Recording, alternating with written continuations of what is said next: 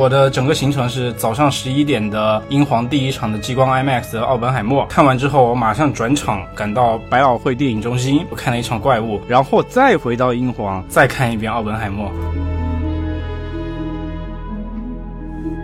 呃，那个核爆场面就是。我觉得全场呼吸都静止了。就我后面跟跟我一起来的一些朋友，他们也觉得印象最深的也还是核爆这一段。在那一段的时候，大家都是非常安静，一点声音都不敢发出。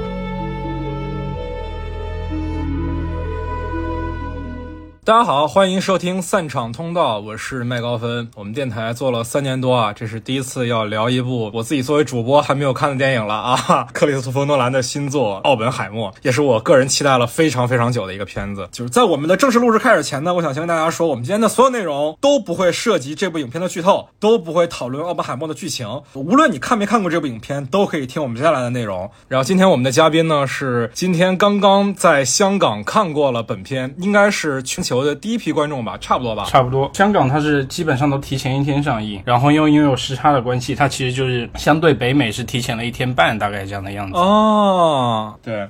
同时，也是我们之前沙丘那期节目的嘉宾钱多多啊！啊，大家好，我是钱多多，诺大陆头号诺粉。对你还有个身份是诺兰中文站的小编，对吧？啊，是的，是的，也是带着任务来看，自费任务来看，太棒了！你们是在微博上做对吧？ID 叫诺兰中文资讯。对的，对的。其实本来我想问你啊，为什么要特意跑到香港去看这样一部电影？那好像这个完全已经在我们前面的介绍里都说明白了啊。这这个还需要问为什么吗？其实。知道它是二级的时候，我们就感觉不妙了。大陆上的就是概率，感觉忽然会变得非常的低。按照诺兰以前的电影来说，它一定不会同步。已经到了七月份了，还没有任何消息，那就只能痛下血本，飞往香港做第一批观众。对，然后昨天惊闻噩耗，确定引进，对吧？我 操，真的很糟糕。昨天那个心情，已经到深圳了，忽然引进了，我整个人就待在那边。我大概站在那边站了五分钟。但凡你晚一天，你但凡今天你。你宣布引进，我都可以接受。你在我要去香港，我已经到深圳花了钱的情况下，你告诉我你引进了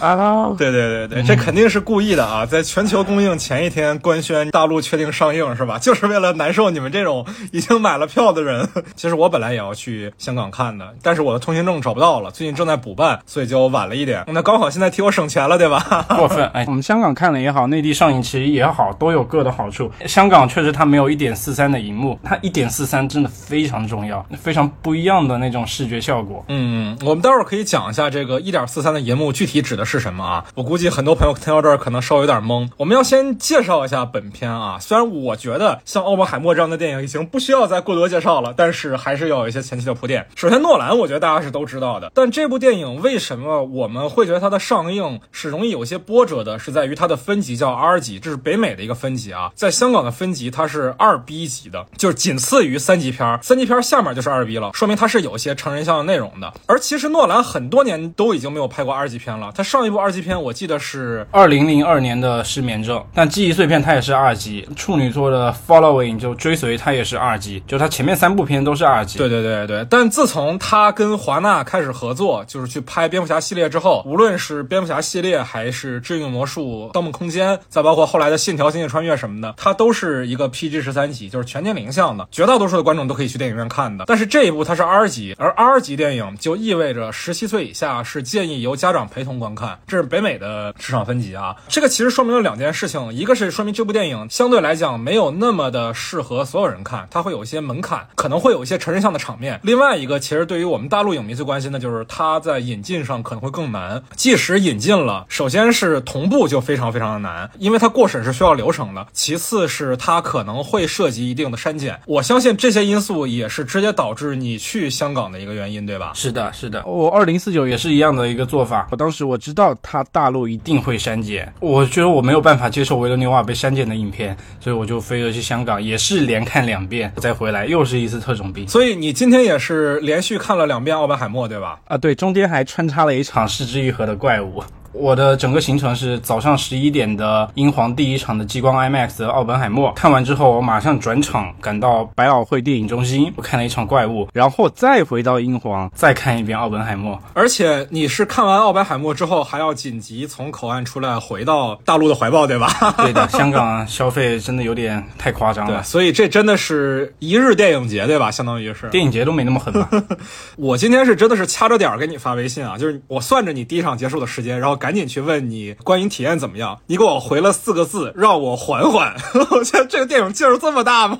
而且之后我们在讨论的时候，你还跟我说，现在你看的这个版本，大陆绝无可能上映，所以也就说明它确实是有一些我们无法在大陆大荧幕上看到的内容，对吧？对的，绝对没有办法。那我想请你先跟我们来聊一聊，你对于这个电影的整体的观影感受是什么样的？整体观影感受其实比较复杂，它不算那种像诺兰之前的一些片子，就是可能忽然一下你有一个动作场面或者一个奇观场面你要呈现，然后这部片不是，它就是讲个人他通过对话，所以你会有一种落差感。特别是前面一个小时，它里面出现的科学家人物非常非常多，非常大的一个观影门槛，它就是你知不知道这个人这个科学家他到底是干嘛的，他在哪个领域做过什么，稍微了解一下，你也可以看得更顺利。这是一个核爆三万里是吗？哎，长安三万里我非常讨厌啊，就这样的。好，那是另外一个话题啊，没关系。但是是不是有这种相似性啊？就是奥本海默是否也是那种就是靠大大量的人物出场来烘托一种时代的氛围感，就是讲一种人类群星闪耀时的感觉？也不是，不是，他绝对不是，他就是讲奥本海默。你看完片子之后，你就知道诺兰为什么一定要找大牌明星去演一些这样的一个小配角，他们会给你留下一个很深的印象，因为他们本来就是一个历史人物，你可能就算不知道他，但你一定见过这个明星，你一定会这个人产生一定的印象。虽然都是以奥本海默为主，他们都是一个可能几句话的一个小配角，但是你还是可以记住这些人。就我觉得他的这样一个用途，大部分出现的科学它其实都是一闪而过，然后后面他也不多讲了，他主要就是你对奥本海默，你对曼哈顿计划你有什么样的一个影响？回到直观感受，我觉得他就是前面两个多小时都才算一个铺垫，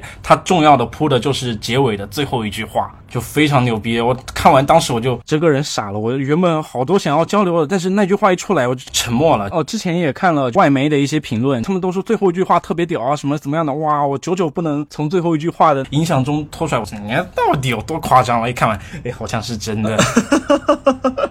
哦，原来是真的，真的有这样大的一个力量，你绝对想象不到。你结尾它是结在哪一个地方？最后一幕出来，你知道那个是结尾的时候，再去回忆他之前整个历程，哦，好难过啊！就那种哇，就讲不出话来了，就是所有话就塞在肚子里面，你就让我让我缓一缓。最后变成四个字，让我缓缓。对，真的就是让我缓缓。就我前面坐着深圳的朋友，看完之后，他站起来往回看，我也跟他相互对视，不知道说什么，相顾无言是吧？对，反正就是观感并没有说像敦刻尔克啊、星际穿越啊或者黑暗骑士商业的节奏啊。这个片子里其实奇观比较少是吧？也没有说很少吧，可能真正你要实话说，你的奇观也就是核弹爆炸。对，就是如果大家抱着一个看核爆片啊，虽然我也不知道这个类型存不存在啊，带着一个这样的期待去看这样一部三个小时电影的话，你可能会比较失望，因为核爆占的比例可能相对来讲是很少的，它不会像敦刻尔克那样，整个过程还是一个战争背景。它这个片子虽然是一个二战的背景，但是绝大多数的事儿可能都是人在对话，对吧？嗯，对，不知道怎么去形容了，我现在还是说不出话来。刚二刷完，不知道怎么说，不知道从何说起。这个，尤其是我不让你剧透的时候，对不对？对，尤其是不让剧透，聊不了。我现在就话憋到嘴边，我出不来。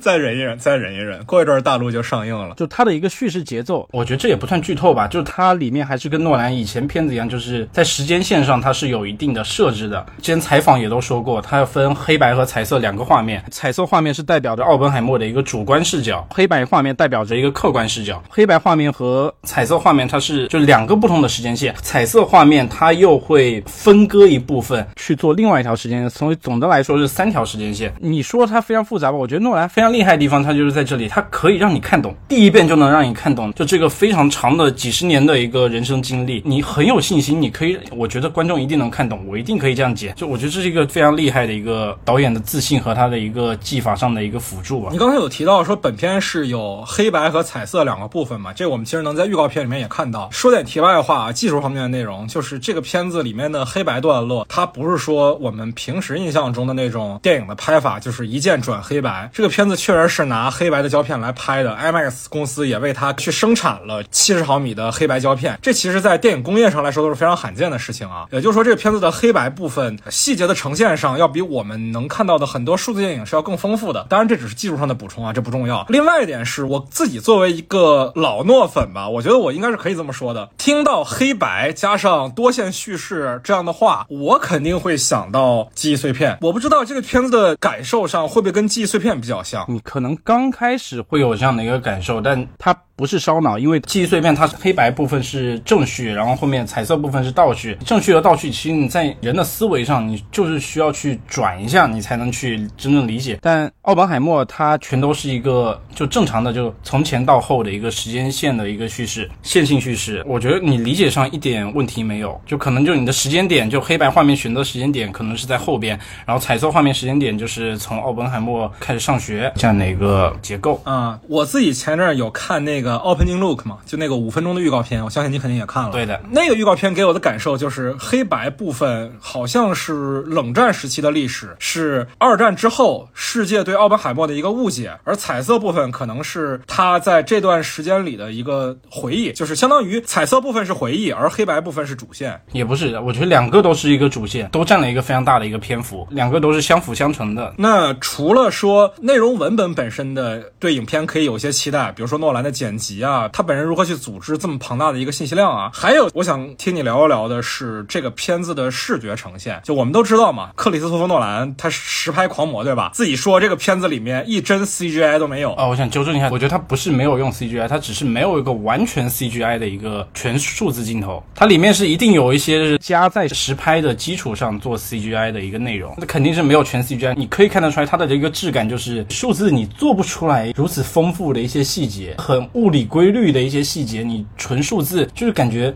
差点意思的一种感觉。嗯，没有 CGI 这个是诺兰自己说的啊。前一阵其实我们群里是有讨论说 CGI 和 VFX 的区别。就我们如果用中文翻译的话，可能都叫视觉特效啊。但是 CGI 其实更多指的是计算机建模，而 VFX 一般是你擦威亚可能也叫 VFX，你把一个实景跟另外一个实景合起来可能也叫 VFX。但是 CGI 一般指的是纯粹的虚构。你比如说《指环王》里。造一条龙，那肯定叫 CGI，对吧？我推测诺兰的表达就是在这个片子里面，他没有任何东西不是拍出来的，没有任何东西是纯粹靠电脑做的，所有东西都是实拍的，只是可能在一些画面里实拍跟实拍是有结合的。他毕竟不可能真的去造一颗原子弹，是吧？这我们都知道。对的。你刚才其实也有提到嘛，IMAX 银幕对这个影片是非常非常重要的一个因素。那我有看到一些观众的讨论啊，说这个片子其实没有很多场面戏，就跟我们印象中的二战电影是截然不同的。那我们其实也都知道，诺兰是一个很注重视觉传达的一个导演。无论如何，他的影片里会有一些视觉奇观，不管是《黑暗骑士》三部曲，还是说《星际穿越》，还是说《信条》，都要玩一些特别高概念的视觉元素，而且往往是跟实拍做结合的。你比如说《星际穿越》那种五维空间，他都能给你搞成实拍，对不对？在这个片子里面，有可能在不讨论剧情的情况下，稍微讲一讲我们可以期待什么吗？奥本海默嘛，大家最期待的可能就是一个原子弹核爆，对吧？对，就是一个核爆。呃，那个核爆场面就是。我觉得全场呼吸都静止了。就我后面跟跟我一起来的一些朋友去讨论这个，他们也觉得印象最深的也还是核爆这一段。他可能整个片子重点，他并不是核爆这件事，他讲的是奥本海默这个人的一个故事。核爆只是他人生中做的最重要的一件事。整个奥本海默电影里面，他占的篇幅并不是特别特别大，但是你就是这十几二十分钟，前所未有的那种。我记得《星际穿越》有一段，整个飞船离开地球，然后飞越土星的时候，环境都是非常安静，它只有汉斯季默的钢琴曲。无论我是在普通听还是在 IMAX 听，普通观众还是影迷，在那一段的时候，大家都是非常。安静，一点声音都不敢发出。奥本海默这场核爆的戏，它也有类似这样的一个冲击感，不知道说什么，就下意识的一个反应。你可能最多就是哇一声，然后后面你就再也其他话你都讲不出来。拍的就非常，哇，我觉得我词穷了，我无法形容他做的整个一个视觉呈现。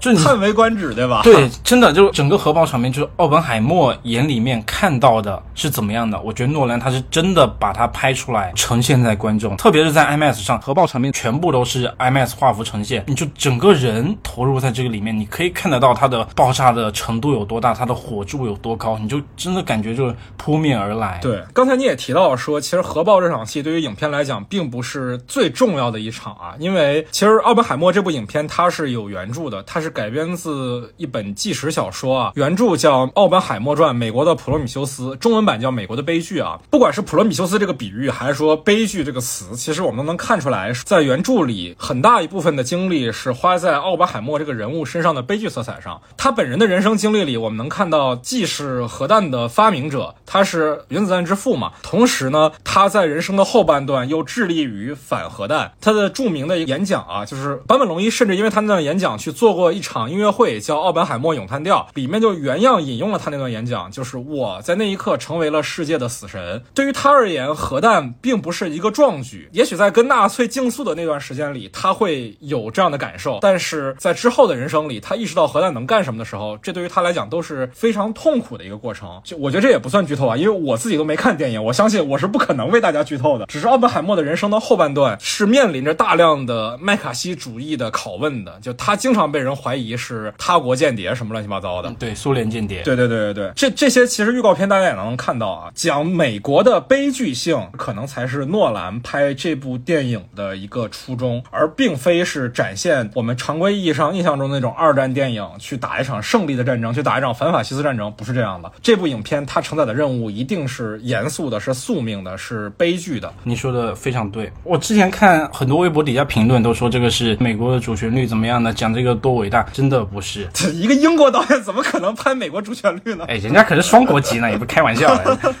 也是也是，我觉得诺兰他最近一篇他谈 AI 的访谈，跟奥本海默里面的表达也是非常像的。大家对一个未知的东西，你不知道怎么去运用，但是奥本海默他知道这个东西它非常的危险。我觉得整部片里面他制作核弹这个过程，他就是带着一种这样的一个沮丧的心情去完成的吧。嗯，其实是对进步主义的一种反思，对吧？也也不是进步主义吧，我就是人类的一种贪婪，或者是政权的一种贪婪。美俄两国乱七八糟怎么搞？但是我们还是一个普通的人。那应该还是苏吧，还不是俄。啊，对对对。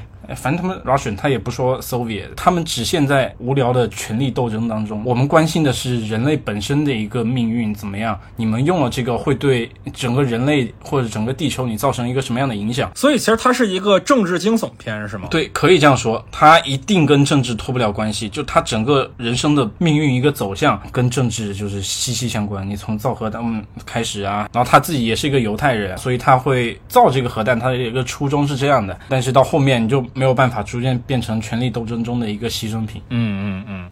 那我自己在听到你比如说核弹，比如说权力斗争，再加上这个片子里面，我们都知道高密度的对话戏，对吧？不管是从预告片也好，还是从一些前期观众的讨论中，我们都能看到。我在我会联想到另外一部影片，就是库布里克的《奇爱博士》。这两个片子你会觉得有相似吗？奇爱博士他应该是直接把整个政权一个最黑暗的面，通过一个喜剧的方式去给你讲出来。然后奥本海默他是讲他自己身上发生的一个事情，影射整个权力斗争的一个背景。呃，也就是说，奇爱博士作为一个纯虚构的故事，它有更多的空间可以去做辛辣的讽刺和直接的批判。而奥本海默作为一个真实故事改编的，所以他必须做得更委婉一些，或者说基于一个既定事实的基础上，对吧？对，娄烨不是说过，你从一片叶子上，你就可以看到整棵一个树的一个形状，也是这样的一个道理啊。这是一个见微知著的影片，虽然已经三个小时，也不算微了啊。对，但是你这三个小时，我觉得真的过得很快。一刷的时候，我是一点没看表，就是很快，我想，哎哎。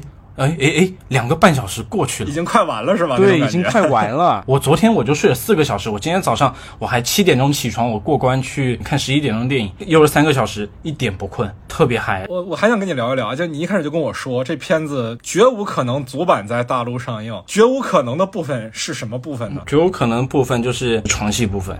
这个裸露戏呢，怎么说？它出来的时候我非常震惊，还能这样，我想不到，太牛逼了。不是，呃，因为我们知道诺兰兰这个人。他以前的片子，就算是 R 级片啊，就算是他最早那三部《追随》《记忆碎片》和《失眠症》里面，其实对于性的讨论也是微乎其微的，更不用说他那些 PG 十三的片子了。我印象中，我对诺兰最大的一个嘲笑就是他不会拍床戏。《黑暗骑士崛起》里面有一场床戏嘛，上一场戏是两个人接吻，下一场戏已经是布鲁斯文穿好衣服准备走了。我们可能调侃诺兰，就调侃在他不太会处理男女之间的情感关系。那在这个影片里，你是否有觉觉得他在这方面是有进步呢？你是否有觉得为了这场戏把影片调成二级是有必要的呢？有必要，真的有必要，因为他真的是可以展现奥本海默自己内心是怎么样一个感受。诺兰当时说，他说我拍这个性爱戏也不是说我就觉得以前没拍过，想试一试怎么样的，我只是觉得这个整个一个情节，整个一个人物需要这样一个戏份。这样看完之后，他的处理是对的。非常厉害，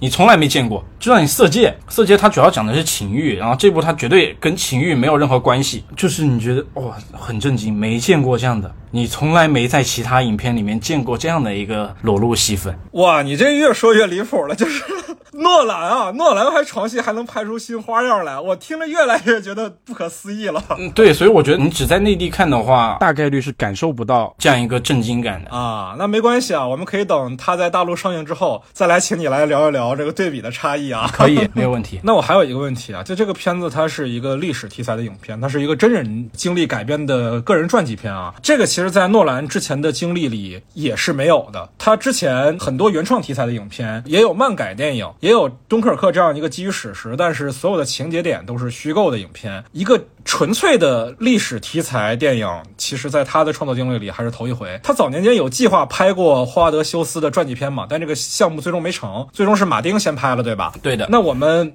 说回到《奥本海默》这个片子啊，作为诺兰的第一部历史题材传记片，你觉得这片子会不会有些门槛？普通观众在进场前需要去做一些功课吗？主要就是人物出现的非常快、非常杂，它的门槛主要在这里。其他的我觉得倒不是问题。呃，在我们微博里，我们做了一期就是关于曼哈顿计划整个一个科学家的一个大致的一个介绍，大概有个一万多字左右，然后大家可以去提前了解一下。你这些科学家他也不是什么秘密。在奥本海默的官网上有个交互式的页面，整个核爆设置了几个位置，你整个科学家出现在哪个位置，有谁，他们都是干什么的，大家都可以去看一看，交代的很清楚，这都不是什么秘密啊。但他那肯定是英文的，对吧？但你们做了汉化是吗？呃，不是，我们是根据一些报道啊或者其他的一个渠道，奥本海默官网做这个，主要是更直观的，你可以看到。也就是说，英文好的朋友们可以直接去影片的官网上查看一些相关内容。我们中文的受众呢，也可以直接去诺兰中文。资讯的官方微博看你们整理的一些其他的资料，对吧？对的，嗯，再次推荐大家关注一下微博上的诺兰中文资讯啊，是我们多多作为主编之一，对吧？对，谢谢大家。我那我其实有一个问题啊，因为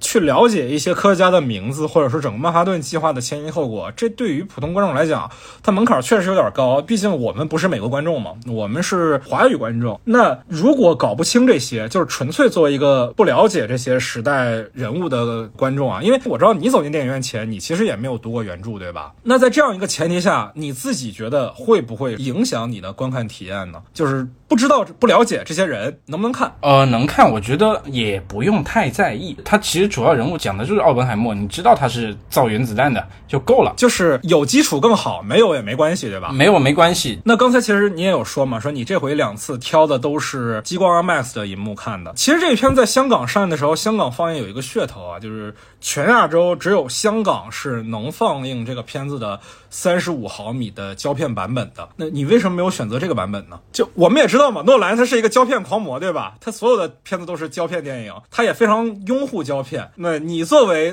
诺兰华语区第一大粉头之一之一之一啊，不能太夸张，之一之一之一。好的，那你为什么没有去选择胶片这个放映版本呢？全亚洲唯一。对，首先你要先看清它是什么胶片，三十五毫米胶片。诺兰他《黑暗骑士》开始，不要主要把。重心放在 IMAX 胶片上，然后它也整个电影是按照 IMAX 的整个一个视觉体验去拍的，所以首选 IMAX 它是一定没有任何问题。就算你是数字 IMAX，你也不会差到哪去。主要是它荧幕大，给你的体验感够强，而且它的画面比例是不一样的，这个是很大的一个前提。是的，对，它会有一些特殊画幅，特别在原子弹爆炸的时候，它会给你完全把你包裹进去的一种沉浸感。三十五毫米胶片，它的放映的银幕。画幅比是二点三九比一，是一个变形宽银幕的放映画幅比啊。而你在香港看的激光 IMAX 的银幕，它应该是一点九比一的版本吧？对的，也就是说，它大概会多出三分之一的画面，呃，相相较于三十五毫米的版本来说。呃，对的。看诺兰嘛，一定要看 IMAX，你杜比影院都不行，就是因为 IMAX 它有一个特殊画幅。那好，那我们接下来来聊啊，就是即使是 IMAX，其实它也是有不同版本的，对吧？它分数字 IMAX、激光 IMAX、I 呃激光 IMAX 又分一代、二代、三代。等到它在大陆上映的时候，我们要怎么去挑选我们要看的版本呢？首先就是我们大陆所有放的版本啊，都是数字拷贝，整个亚洲都只有香港能放胶片版本，而且只有三十五毫米胶片，所以这个选项基本可以不用考虑。那在所有的数字拷贝里面，我们听诺兰的就一定要选 IMAX，对吧？对的，一定要选 IMAX。那 IMAX 又分这么多标准的前提下，我们怎么去挑选具体的场次呢？呃，首先大陆只有四家有一点四三比一的画幅的激光 IMAX。对，一代在激光 MX GT 厅，对吧？对的，全国只有四家。如果你在这四家的城市附近，我觉得你真的非常有必要特别去一趟看这个。你不会亏，绝对不亏。对我记得当时米其林手册里说，米其林三星的标准是什么？就是米其林三星的餐厅值得你专门为了这家餐厅来这个国家旅游一趟。我觉得 IMAX GT 银幕很多时候就意味着你值得为了这块银幕专程去到某一个地方。对的，是的，特别是胶片 IMAX 拍摄的画面，它原生就是一点四三比一的画面。对对对，它整个一个清晰度非常高。对我们一年其实也赶不上几部这样的影片啊。如果你把条件局限在在胶片 IMAX 上，可能一年有一部就算不错了。如果我们再放宽一点，能让1.43屏幕满屏的话，能想到的片子其实也屈指可数。也许今年还有一部《沙丘二》。对，上《沙丘二》一定会有，它应该有百分之九十的画面都是一点四三比一的。对对对，我们之前在《沙丘》的节目里其实有聊到，就是维伦纽瓦他用大画幅的逻辑是，当主角进入到一个危险的环境，比如说沙海里的时候，他就会喜欢用1.43的画幅比来交代这个画面，因为这画面会更高嘛，更有天地广阔的感觉，而且也更符合他的古典主义。审美，那我们也知道《沙丘二》它绝大多数的情节可能都发生在沙海里面，所以大画幅的占比肯定是会更多的。那好，我们说回奥本海默啊，就是这四个城市，刚才我们听了半天了，是哪四个呢？北京、哈尔滨、昆明、东莞。对对对对对，具体每个城市是哪家 IMAX 银幕能达到这个画幅比啊？我们可以在评论区或者加我们听友群来讨论，在微信上搜索 After C，你就可以添加我们的听友群啊。我是去过其中两家的，就是昆明的大都和北京的影博。就是如果大家可以选择的话，一定要优先选择这四家电影院，因为其实这是最符合诺兰的创作初衷的画幅比例。一点四三的银幕相比于普通的数字或者其他激光 IMAX 的一点九比一，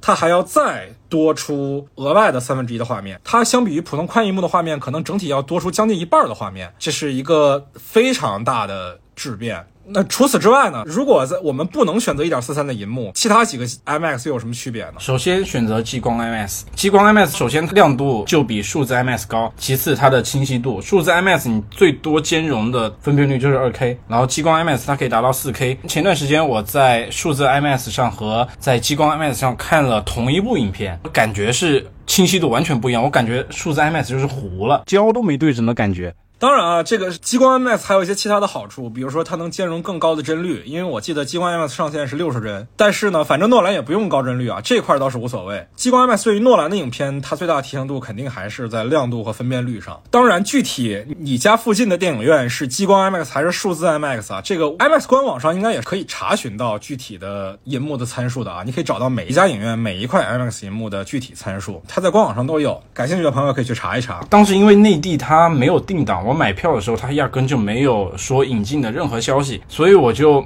默认。它在内地大概率是不会上了，所以为了优先保证整个一个观影体验，所以我全都买的是 IMAX。然后直到昨天我下火车，我听到它要引进了，我这个整个人就是非常的后悔。我说为什么不选一场三十五毫米？对我一开始就想问你说，既然是全亚洲唯一一个能看胶片的地方，好歹横竖去体验一下是吧？对呀，对，时间成本摆在那边，优先体验就是最符合诺兰本质的一个想法。你别说了，越说越后悔。哎呀，我嗯。